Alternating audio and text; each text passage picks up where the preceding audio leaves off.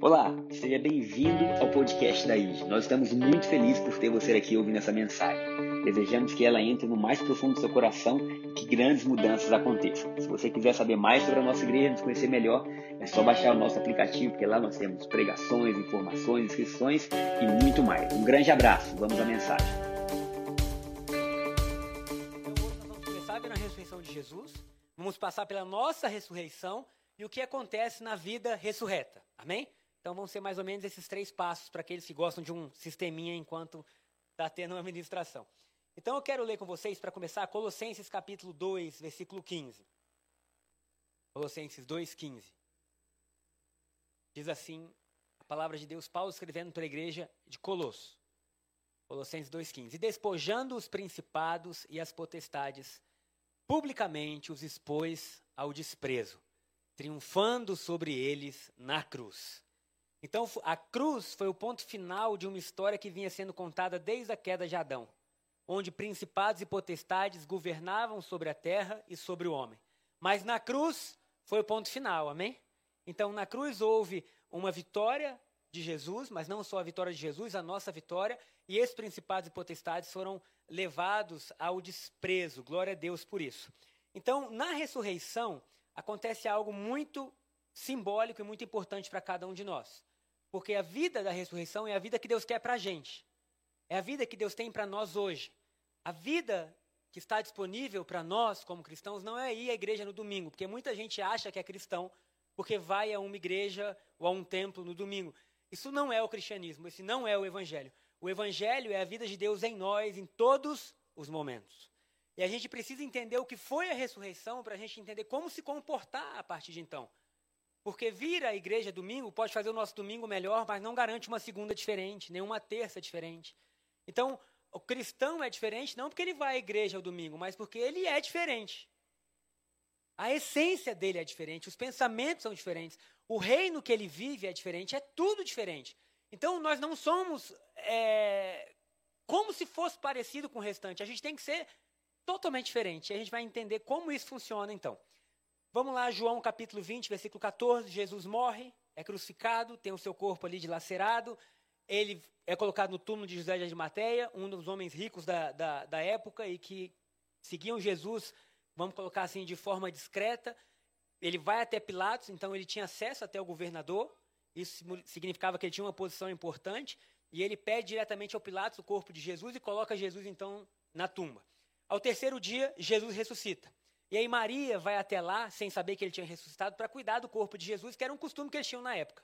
Então alguém morreu, vamos passar ali perfumes, vamos cuidar desse momento. É, então ela chega ao túmulo e vê que o túmulo está aberto, ela vê dois anjos dentro, ela sai do túmulo e é isso que acontece. Depois de dizer isso, ela se virou para trás e viu Jesus em pé, mas não reconheceu que era Jesus. Jesus lhe perguntou: Mulher, por que você está chorando? A quem você procura? Ela supondo que ele fosse o jardineiro. Quem? O jardineiro. Respondeu: Senhor, se o Senhor o tirou daqui, diga-me onde o colocou e eu o levarei. Eu lembro que o Tiago citou essa palavra domingo passado, e quando ele citou essa parte, minha cabeça ficou parada. Já aconteceu com você? Tem algo ali que chama a sua atenção e você fica pensando sobre aquilo. E eu pensei assim: bom, ela, ela imaginou que Jesus fosse o jardineiro. Então, o que, que o jardineiro faz? Para ela imaginar que ele fosse um jardineiro, ele devia estar fazendo o quê? Cuidando do jardim. Não sei se ele tinha algum instrumento na mão, mas ele devia estar ali de alguma forma que ela pensou que ele fosse o jardineiro. E aí eu lembrei que Adão estragou tudo num jardim. e isso fez a minha mente longe, que eu pensei, o primeiro homem peca num jardim e nos tira do jardim. E a saída do jardim não foi só a saída de um lugar bonito, foi a saída da presença de Deus, foi a saída da vida, foi a saída da fonte. E agora Jesus ressuscita e a primeira pessoa que se encontra com ele acha que ele é o jardineiro. E aí eu fiquei pensando, meu Deus, ele estava já restaurando tudo. Oh, glória. O seu primeiro ato era dizer: Adão estragou, eu vou consertar o jardim para eles. Aleluia. Jesus estava dizendo que nos levaria de volta ao lugar de origem, ao lugar onde a gente tem segurança, ao lugar onde a gente se encontra com Deus, ao lugar onde a gente é pleno, ao lugar onde a gente é. Porque na nossa caminhada inteira parece que nós somos medidos pelo que conquistamos nessa vida e o nosso currículo fala mais do que a nossa essência. E aí, se a gente tem um bom currículo, parece que a gente conquistou algo na vida. Temos cursos, temos uma boa profissão. Mas Jesus está dizendo: eu vou consertar o jardim não porque eles são algo, mas porque eu sou. E porque eu sou, eu vou devolver eles ao estado original sem eles merecerem. E eu vou lembrá-los que para Deus eles são muito valiosos, não porque eles possam dar algo a Deus, mas porque Deus os ama. Então, quando o Tiago falou aquilo, eu falei: Meu Deus, a primeira pessoa achou que ele era o jardineiro. E aí eu pensei: Bom, se ele restaurou o que Adão errou e o que Adão pecou e nos tirou do jardim, né? E Deus está restaurando isso, ele pode restaurar cada detalhe da nossa vida. As coisas que estavam quebradas até então podem ser consertadas em cada um de nós. E nós podemos ser um jardim novamente. Cada um de nós pode voltar a ser um jardim, e essa é a beleza do mundo. Você vai a um lugar no exterior, você vai lá, né, na Europa, aí você vê que lá as pessoas se, vestem melhor, porque é mais frio, então elas podem usar roupas que são mais assim, bonitas, e aí de repente as roupas falam, o lugar fala, a grama bem cuidada fala, e de repente você fala assim, puxa, como eu me sinto bem aqui, é ou não é? Cara, que legal, é bom você estar num lugar bonito, é porque você veio de um jardim. É porque Deus sonhou a sua vida como algo que funcionasse. E aí Deus está dizendo: Eu nunca vou te largar, até que eu, como jardineiro, refaça todas as coisas da sua história. Então, o primeiro ponto da ressurreição é esse que eu queria comentar com vocês: que Ele é o nosso jardineiro e Ele está trabalhando em nós. E o fato das coisas não estarem ainda como deveriam ser, não significa que a gente falhou. Nós podemos terminar um dia, mesmo que ele não tenha sido bom, pensando: eu sei quem está trabalhando em mim e ele está trabalhando para o meu melhor. Isso nos traz esperança. No primeiro culto eu compartilhei um testemunho, que eu não sei se é testemunho ou testemunho, mas vou compartilhar também. E aí eu, eu, foi um dia que eu fui pegar os meninos no colégio, eles estudavam terça e quinta de manhã e à tarde, então eles ficavam bem cansados. E aí quando eu peguei no colégio, eles já estavam chorando, os dois, no carro, chorando. E aí parece que quanto mais cansados eles ficam, mais eles choram e mais eles se cansam. E aí eles entram num ciclo que é impossível tirar eles de lá. E aí eles começam a brigar, e eles começam a reclamar de tudo. E aí eu estava assim, eu, eu me sentia ali o próprio Jesus. Calmo, paciente, dirigindo como se não houvesse barulho nenhum de choro, os amando. Eu cheguei em casa, eu fiz o jantar e eu, calma, pessoal, vocês estão só cansados, está tudo bem. Vocês vão dormir, amanhã vai ser um novo dia. E de 6h30, que foi o horário que eu busquei, até 8h40, o choro foi ininterrupto. E aí, 8h40, depois que eu terminei o devocional com eles, que eu li a Bíblia, que eu orei, eu os abracei, que eles se acalmaram, eu encostei a porta do quarto e falei: Eu venci na vida. Falei: Eu não sei, eu sou quase um monge já, sei lá. Eu me senti um anjo. Falei: Se teve algum momento que Deus se agradou de mim, foi agora. Eu falei: Agora é o meu momento, vou tomar meu banho, fazer minha janta. A Charles devia estar em algum curso da igreja, não sei. Eu sei que a Charles não estava. E aí, beleza. Aí, quando eu botei o prato na mesa, começa um gritaria no quarto, um choro alto. Sabe aquele choro? Ah! Eu saí correndo, acendi a luz. Quando eu acendo a luz, está o Lucas sangrando. Aí, lembra as principados e potestades que Jesus pôs? Acho que alguma tentou me acertar ali. Eu subi um ódio. Eu falei, não é possível, cara. Eu deixei os dois. Eu, eu, eu fiz tudo. Eu já peguei um, botei numa cama, peguei o outro, virei o giraia. Ah! E aí ele já chorava agora porque eles me viram descontrolados e resumindo, eles estavam com sono, Lucas pediu para o Pedro para a cama do Lucas, o Pedro foi para a cama do Lucas, e o Pedro queria dormir, e o Pedro cansado fica mais agressivo, e o Lucas queria conversar. E o Pedro falou, pode parar de falar, e o Lucas não parava, e o Pedro acertou a unhada no Lucas, arrancou, enfim. Só que isso aí já era ruim. Aí eu perdi o controle, ficou pior. E aí o anjo virou o diabo em três minutos quase, né? E aí eu lembro Deus dizer assim, cara, eu não acredito, velho. E aí eu orei com eles, eu pedi perdão a eles. Eu falei que, enfim, tentei ali é, melhorar a situação. E aí eu fui para a sala, eu me senti um perdedor. E o mesmo corredor que eu parecia que estava desfilando, eu parecia que carregava o mundo comigo, dizendo, cara, que pai que eu sou, velho. Como que eu perdi? E aí, o, o que, que nos traz esperança, então? Porque o evangelho não é você levantar a mão aqui e adorar a Deus, o evangelho é a sua vida. E o que nos traz esperança é saber que nos seus piores momentos, ou nos seus melhores momentos, o jardineiro está trabalhando. E eu falei, Jesus, você consertou o que Adão errou. Conserta o que precisa ser consertado em mim. Me acalma. Faz eu mais calmo. Se eu estou errando. E aí você tem uma vida de constante transformação. Porque o evangelho é vivo. Esse evangelho que a gente lê, ele não é morto, ele é poder de Deus que transforma a gente, que muda, que salva, que restaura. Então todos nós estamos em um processo. E todos nós vamos dia após dia conhecer mais Jesus. Então, se você está vivendo uma fase difícil na sua vida, você está estressado ou estressado, ou não está se sentindo bem, calma. Se rende ao jardineiro e ele pode fazer algo novo, amém? Então, aí ele continuou falando, o Tiago continuou pregando domingo passado, né? E aí ele leu em Mateus capítulo 27, versículo 65.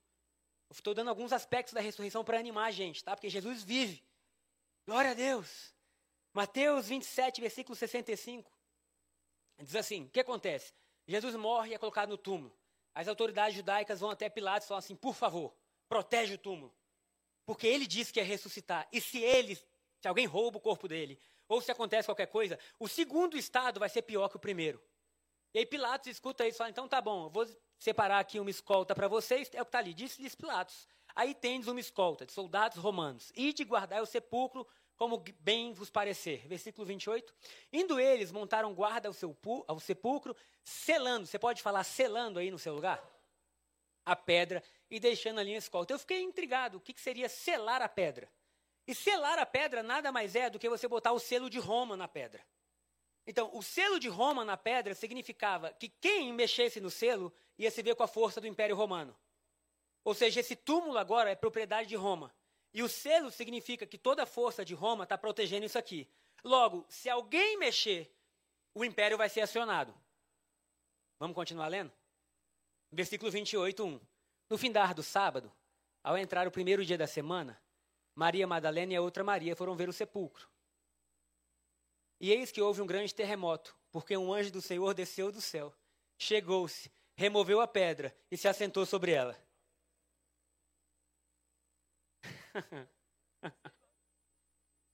Bullying com Roma, queridos.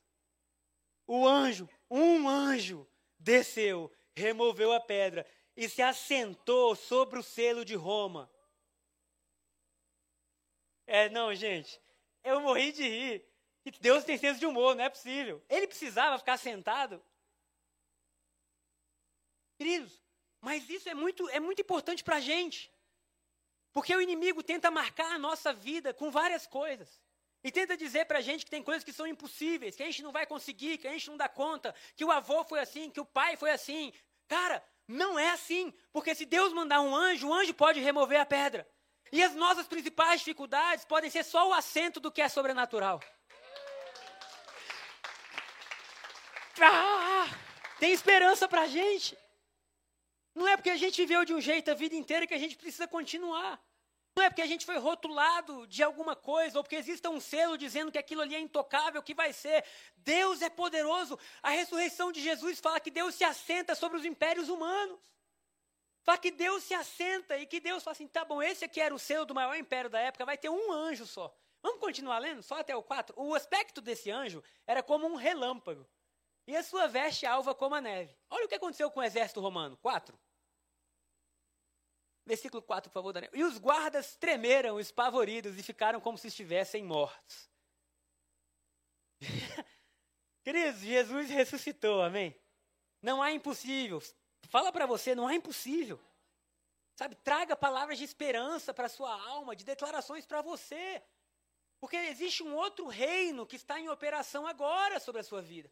E a Bíblia falou, nos explicou, através de Paulo, que Colossenses 2,15 fala que os principais e potestades governavam até a cruz. Então, até a cruz foi uma ruptura do que existia antes, uma possibilidade de uma nova vida.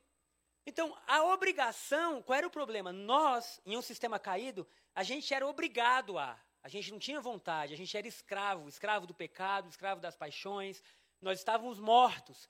Mas quando vem o Evangelho, ele não nos obriga, ele nos convida. Então o evangelho é um convite, porque Deus não quer robô. Deus quer que a gente entenda, que a gente se espante, fique maravilhado e diga: Esse é o Deus da minha vida, eu me rendo a Ele. Sabe? E aí ele fala: Então tudo bem, já que você se rende, vamos junto. Oh, glória a Deus por isso. Então, o aspecto da ressurreição é glorioso em vários sentidos. Se a gente fosse falar cada um deles, a gente ficaria aqui dando glória a Deus. Mas eu quero entrar em um outro ponto. Em um outro ponto que vai nos abençoar também que é a ressurreição de Jesus é a ressurreição de todos nós. Eu vou repetir. A ressurreição de Jesus é a ressurreição de todos nós.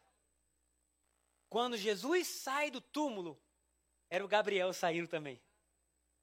Quando Jesus sai do túmulo, era o Túlio saindo também.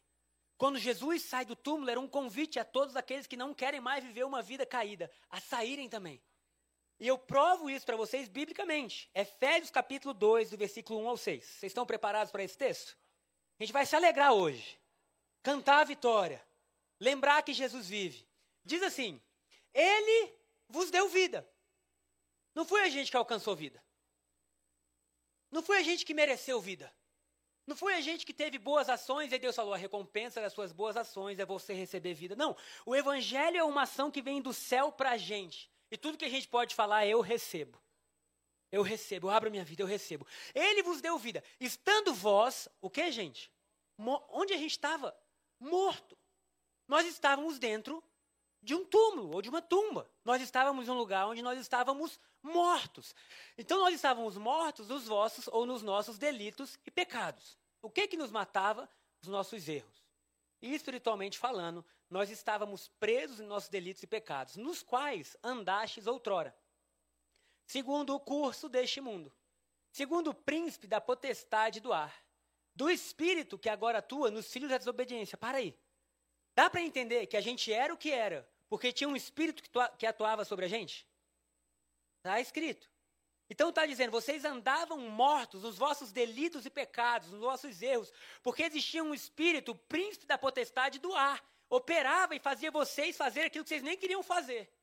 Logo você era infiel, muitas vezes não porque você escolhia ser infiel, mas porque você estava debaixo de uma opressão. Então esse espírito que agora atua nos filhos da desobediência, não mais na gente. Uma pessoa deu amém.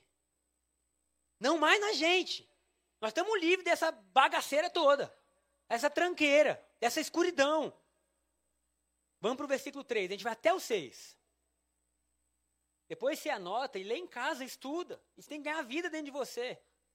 Entre os quais também todos nós andamos outrora, segundo as inclinações da nossa carne, fazendo a vontade da carne e dos pensamentos. E éramos, por natureza, filhos da ira, como também os demais. Isso quer dizer que na nossa morte a gente era preso àquilo que mata.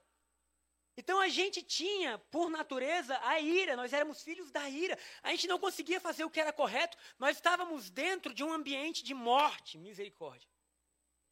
Misericórdia. Mas Deus, oh aleluia, olha o dia raiando. Olha a esperança, olha o túmulo abrindo. Como que a gente ia sair disso? Não tinha como. É mais poderoso que a gente. a gente viver muito, a gente vive 100 anos. Esse negócio está aí desde Adão, esses príncipes e potestades. Mas de repente, Deus, sendo rico em misericórdia, obrigado. Por causa do grande amor que nos amou. Ninguém te amou como Deus te ama. Olha como Paulo fala, o grande amor que ele nos amou, a gente não tem ideia o tanto que Deus nos ama. É, pode voltar para o 4? Eu não sei se eu li tudo.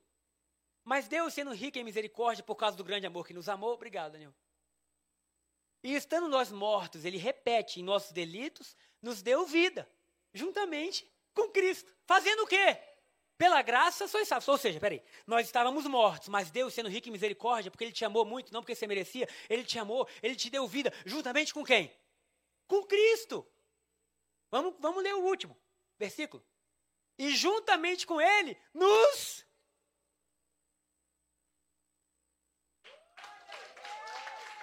Caraca, velho! Meu Deus, desculpa a gíria mas não tem palavra para dizer, e juntamente com Ele, juntamente com Cristo, nos ressuscitou e nos fez assentar nos lugares celestiais em Cristo Jesus. Isso quer dizer que eu estava morto, num túmulo, ferido, como Jesus estava, machucado, com uma coroa de vergonha, nu, não tendo como me defender, mal, escravo das minhas ações ruins. Mas de repente a pedra rolou e Jesus ressuscitou. E o Gabriel, meu Deus, que era destruído, que era fracassado, que não tinha como vencer, porque era filho da ira, ressuscitou com Jesus. E saiu com Jesus. Mas mais do que isso, não só saiu com Jesus, como se assentou nos lugares celestiais com Cristo Jesus. Não existe promoção que você possa ter na vida semelhante a isso. A gente passa a vida inteira, nossa, se eu conseguir passar no concurso, se eu for promovido, se eu tiver mais dinheiro. E Jesus está dizendo, filhão, se você entendesse que tu era filho da ira, morto, e de repente você ressuscitou comigo, que agora você está sentado comigo nos lugares celestiais. Não tem casa, não tem carro, não tem roupa que se. Gente, a gente está com Cristo. O que Cristo tem é nosso, que doideira. Tem aquele meme, é para aplaudir de pé, igreja. Ai, Jesus é maravilhoso. E aí nós temos que escolher qual é a regência que vai ter sobre a nossa vida. Porque a gente pode estar tá desse lado da ressurreição, mas vivendo do outro lado. Como se ainda nós estivéssemos presos. E aí o mundo inteiro está regido por, uma, por uma, uma, uma atmosfera de medo, de dúvida. E a igreja também. Não, a igreja não. Por que a igreja não? Porque nós temos um novo relatório. Qual é o relatório? Nós ressuscitamos com Cristo Jesus. E a pergunta que eu quero fazer para vocês é: se você, vou ler, se você pudesse ressurgir, que vida você escolheria ter? Você morreu e ressuscitou. Qual vida você escolhe ter? Porque se nós não somos robôs, Deus honra nosso livre-arbítrio. E ele, às vezes, nos deixa escolher. E a gente pode escolher a vida que a gente quer ter. E você pode ter uma vida, mesmo não estando debaixo desses principados e potestades, que se assemelha ao que era, ou você pode ter uma nova natureza de vida. E você escolhe. Então, como eu sei que vocês escolhem bem porque vocês são sábios, eu vou dar três rápidos pontos que nós temos porque ressuscitamos com Cristo. Amém? Então, o primeiro ponto que nós temos, isso são três de milhões. Porque você pode, se a gente fosse falar dos privilégios que a gente tem por ter ressuscitado com Cristo, a gente estaria de 20 séries e não chegaria perto do início. Porque são muitas promessas, mas eu peguei três coisas aqui que eu acho que vai trazer pelo menos para a gente um norte. O primeiro deles, direção. Porque todo mundo precisa de direção. Quando a gente ressuscita, Deus não está fazendo com que a gente brinque de cobra cega. Para onde eu vou? com quem ou não, Deus começa a nos direcionar e faz com que a nossa vida possa chegar mais rápido onde a gente tinha que chegar. Hoje, quando a gente fala de direção, a gente pensa o quê? Waze, né? Google Maps, sei lá qual é a plataforma que você usa. Mas você colocar da onde você está para onde você está indo, a internet faz você chegar mais rápido, com menos trânsito. Queridos, você pode orar e dizer assim: Deus, é o seguinte, eu sou teu filho, eu sei que o Senhor me direciona. Para onde que eu tenho que ir? Quais são as áreas? Fala comigo. E Deus, ele começa a mostrar, e ele começa a te inspirar, e ele começa a te direcionar. Porque por mais que a vida fosse, é, a nossa morte fosse regida por principados e potestades, e isso era terrível, agora na nova aliança, nós somos direcionados, influenciados pelo Espírito Santo de Deus. Isso quer dizer que existia uma regência ruim na nossa vida que nos levava a morrer. Agora existe uma essência boa, uma influência boa que nos leva à vida. Isso quer dizer que Deus vai te direcionar a ter desejos que você não tinha antes. Mas agora vão ser bons desejos. Você vai estar vivendo quem eu posso abençoar. Quem está precisando de ajuda. De repente, o coração de Deus começa a ser formado em você. E direção é importante. Antigamente tinham-se as, bus, as bússolas. As crianças nem sabem mais o que é muito bem isso, né? Então a bússola tinha ali os pontos, né? Norte, sul, leste, oeste. A pessoa se guiava por aquilo ali. Mas também se você vai para uma viagem, você não entra num avião e depois fecha a porta. Para onde estamos indo? Ninguém faz isso. Quando você entra num avião, você tem lá todas as telas né, do aeroporto. E aí você procura o quê? O seu voo, não é? Você quer saber o número do seu voo, se ele está atrasado, se ele está no horário. Por quê? Porque todos nós precisamos de direção. Nós tivemos na sexta-feira aqui na igreja um evento do Interligados com quase 30 adolescentes. Olha que coisa linda. E o que, que eles estão fazendo aqui? Tendo direção para a vida deles vendo filmes, compartilhando, tendo amizades boas que vão poder que vão poder ajudá-los a escolher melhor. No sábado de manhã, nós tivemos quase 40 casais aqui no nós dois, aprendendo, tendo amizade, compartilhando, tomando café. O que, que é isso? Direção. Eu escolhi um vídeo rápido, é um vídeo do lançamento de um foguete. E eu quero só que a gente veja esse vídeo rapidinho. Ele é 30 segundos. Está pronto, Daniel? Pode soltar, por favor? Porque até um foguete precisa de direção.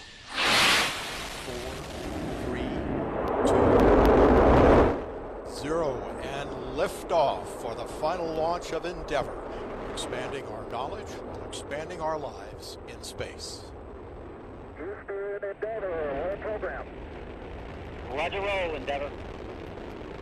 Houston is now controlling. Você já imaginou o que passa na cabeça de um astronauta? E ele entrar numa máquina dessa e dizer assim: agora a gente está saindo da atmosfera aqui da Terra e estamos entrando no espaço. E aí, de, eu fui tentar estudar o que direciona um foguete, mas é muito difícil. Eu li três vezes e eu não entendi muito bem. Eu só entendia que a direção dele é pelo próprio fogo que sai de baixo. Então, aumenta ou diminui, vai ajeitando a, a, a questão da direção. Mas também chega uma hora que a atmosfera muda e tudo muda, e os computadores são milhares de computadores tentando dar direção para onde ele tem que ir. Se tudo falhar, tem o homem. E aí eu pensei, puxa, eles estão lá numa máquina onde eles não sabem ao certo como fazer, porque eles estão indo para um mundo diferente, é ou não é? E aí eu pensei, nós somos astronautas. Que o nosso mundo é diferente. Nós não fazemos parte desse sistema. E para dar certo, a gente tem que estar em constante comunicação com a nossa base. Porque como o reino de Deus funciona é contrário. E o reino de Deus funciona com direção, amém? Olha o que está escrito em João capítulo 16, versículo 13. João capítulo 16, versículo 13. Porém, quando vier o Espírito da verdade, ele os guiará em toda a verdade. Queridos, quantos de nós estamos debaixo do Espírito Santo? Todos, se nós cremos em Jesus. O Espírito Santo é liberado. E o que, que ele faz agora? Ele nos guia a toda a verdade. O que, que ele está fazendo com você agora? Ele está te guiando a toda a verdade. Isso quer dizer que quanto mais próximo, quanto mais você desfrutar da intimidade com Deus, mais fácil você vai ser guiado a toda a verdade. Porque há uma verdade do reino de Deus que não é similar aqui na terra. E nós, como filhos de Deus, temos que saber que a nossa atmosfera é diferente. Então é comum no mundo as pessoas estarem morrendo de dúvida e de medo. E elas ficam assim: como será o amanhã? Como que será? E quando você para, se você não, não, não rejeita isso, o seu coração começa a funcionar como se você fosse desse reino aqui. Como que vai ser financeiramente? Como que vão ser nossos filhos? O mundo está perdido. Nananana. Mas de repente você fala: peraí, peraí, peraí. Meu reino é outro. Qual é a verdade que Deus tem sobre mim? A verdade é que tudo já foi conquistado e Deus tem o melhor para a minha vida. Eu vou me abraçar a isso e eu vou viver com fé. Porque senão nós temos um outro reino, mas a gente vive com medo, vive preso. E a gente esquece que a gente é filho de Deus. E o outro capítulo que eu vou ler para vocês, o outro versículo é Romanos capítulo 14, 15. Romanos 8, 14 e 15 vai ilustrar um pouco do que eu falei para vocês. Pois todos que são guiados pelo Espírito de Deus são o quê? Filhos de Deus. Quem você é? Filho de Deus. Isso quer dizer que o Pai tem interesse em direcionar a sua vida. Então, todos que são guiados pelo Espírito de Deus são filhos de Deus. Vamos para o versículo 15. Porque vocês não receberam um espírito de escravidão. Amém. O que Paulo está dizendo é: você não é mais um robô. Para viverem outra vez atemorizados. Mas receberam o espírito de adoção, por meio do qual clamamos, Abba Pai. Então, Paulo está dizendo: o sistema antigo era o sistema do medo. Era o sistema da escravidão. Era o sistema que nós estávamos escravos a sentimentos. E constantemente o que se passava na nossa cabeça era dúvida. Nós tínhamos dúvidas sobre o futuro, nós tínhamos medo de como ia ser, nós tínhamos várias questões que passavam na nossa cabeça que nos levávamos a estar escravos. Mas Paulo fala: agora não. Porque vocês receberam o Espírito de Deus que os livra da escravidão. Dê um aplauso ao Senhor Jesus. Que os livra da escravidão. Então, é, tinha um monte de crente vivendo assim até hoje. O medo, receoso, temeroso. Agora, queridos, na nova aliança, o medo se afogou no amor. Um cristão que, entende, que compreende, é um cristão que cada vez mais caminha para longe do medo. Então, o medo não é normal. Ter medo não é celestial. Ter medo não é divino. Ter medo não é o que tem no céu. Pelo contrário, no céu, Deus combate o medo com coragem. Será que você pode falar ousadia aí no seu lugar? Então, primeira coisa que nós vimos é que nós recebemos direção. A segunda coisa que nós vimos é que nós recebemos filiação, porque todos que são guiados, que são direcionados, são filhos. E os filhos de Deus se tornam corajosos. E Deus está dizendo para a gente nessa manhã: ei, para de esconder o, se esconder atrás do medo e começa a reinar em vida. Porque quando o Espírito Santo de Deus vem sobre nós, ele nos torna ousados. E muitas vezes, ousadia, Gustavo.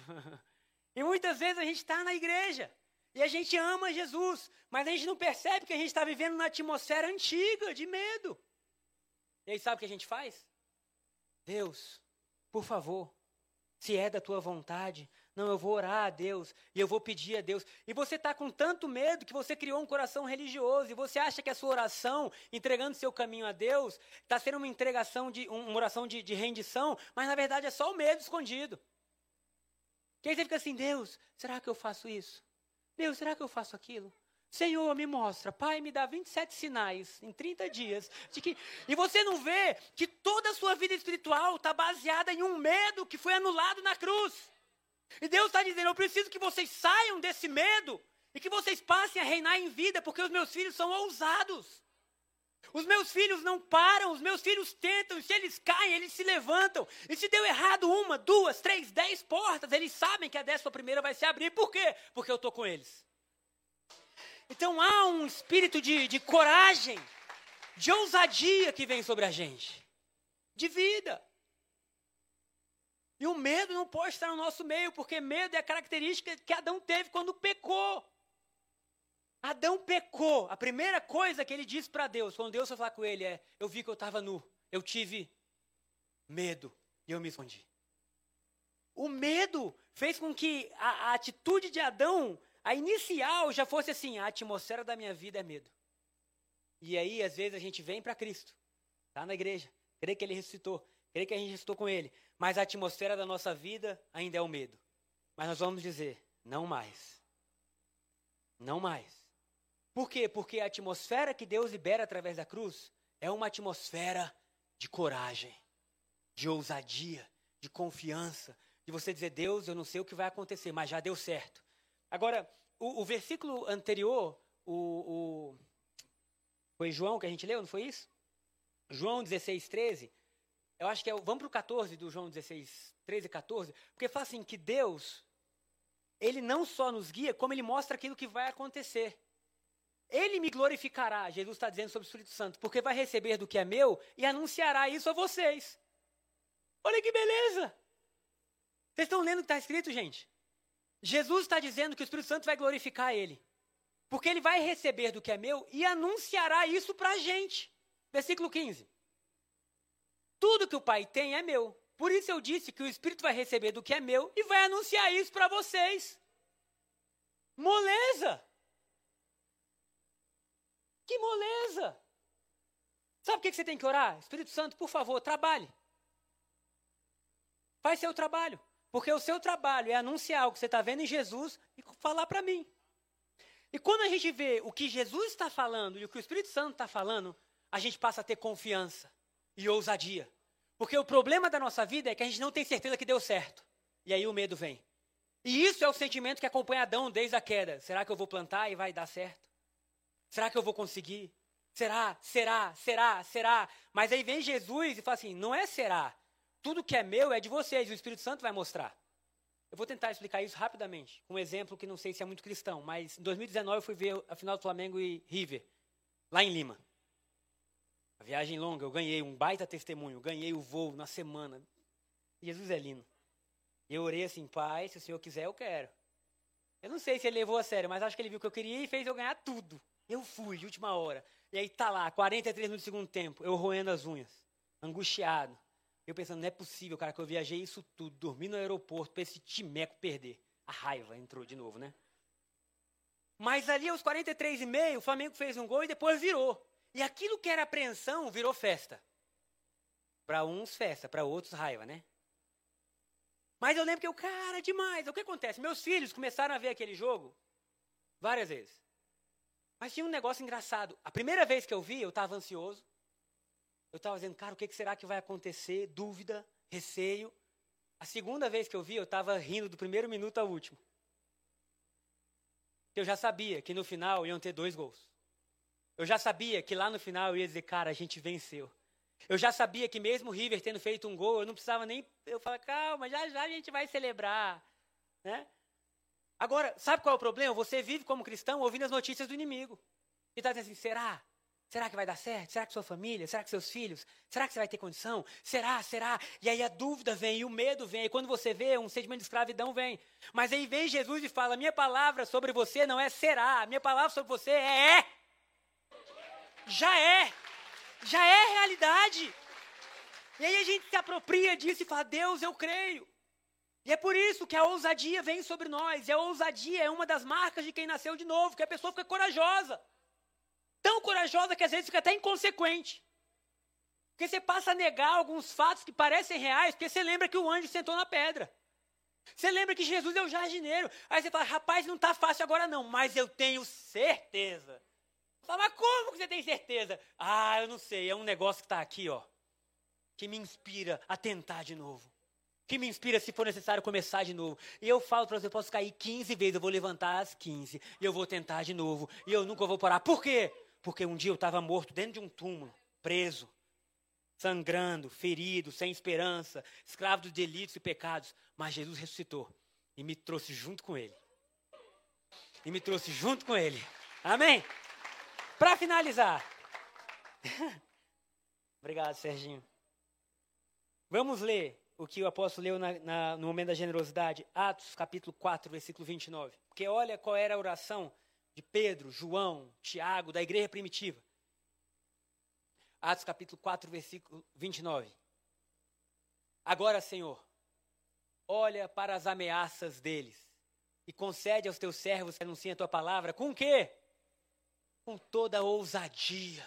Irmão, você tem que entender que a sua vida é um anúncio vivo da palavra de Deus. Sua família anuncia Jesus, seu trabalho anuncia Jesus. Se você tem negócio, seus negócios anunciam Jesus, seu sorriso anuncia Jesus. E aí você fala, Deus, que eu tenha ousadia. enquanto estendes a tua mão para fazer curas, sinais e prodígios por meio do, teu, do nome do teu santo servo Jesus. Olha o versículo 31. Tendo eles orado, tremeu o lugar onde estavam reunidos. E todos ficaram cheios do Espírito Santo e com ousadia anunciavam a palavra de Deus.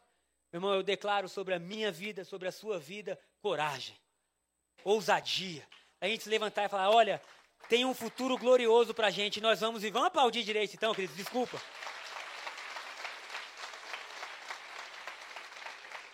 Se você conhece a pessoa que está do seu lado, fala para ela ousadia. Coragem. Não deixe a sua conta bancária determinar se você sorri ou não. Não deixe seus dias atuais determinarem se você sorri ou não. Ousadia, coragem, Deus te dá ideias, Deus te dá sonhos. Amém? Coloque-se de pé no seu lugar. Ah, Jesus. Que o Espírito da ressurreição venha sobre a gente. Que Deus nos leve a viver como quem tem coragem. Que Deus nos leve a crer, a profetizar, a declarar, a dizer não mais, não temos mais espírito de medo, de covardia, pelo contrário, a gente avança, a gente sonha. A gente pode às vezes chorar, mas até chorando, nosso coração está com fé de que as coisas vão mudar, de que Deus é poderoso. A gente tem classe até para cair. Até para sofrer, o crente tem que ter classe. Senhor, estou chorando hoje, mas eu sei que o meu Redentor vive. já já eu vou enxugar as lágrimas e vou sair do outro lado. Essa é a vitória da nossa fé. Nós ressuscitamos com Cristo, tem poder de Deus dentro de nós. Não deixe que as promessas que não se cumpriram ainda roubem sua alegria. Não deixe que aquilo que você queria viver que ainda não viveu. Talvez você esteja passando um momento difícil na sua família. Crê, meu irmão. Ora, declara, confessa. Lembra o que Jesus fez por você. Jesus, obrigado. Obrigado porque você ressuscitou. E você é o nosso jardineiro. E você cuida dos detalhes da nossa vida. Obrigado porque você mostrou que o maior império não tem força contra você. Obrigado, Jesus, porque a tua ressurreição foi a nossa ressurreição. A sua ressurreição foi o nosso novo começo. Oh, Jesus, obrigado Porque, como diz Efésios, nós fomos ressuscitados contigo. E a partir de então podemos ter direção, podemos desfrutar da filiação e podemos viver com ousadia. Jesus enche-nos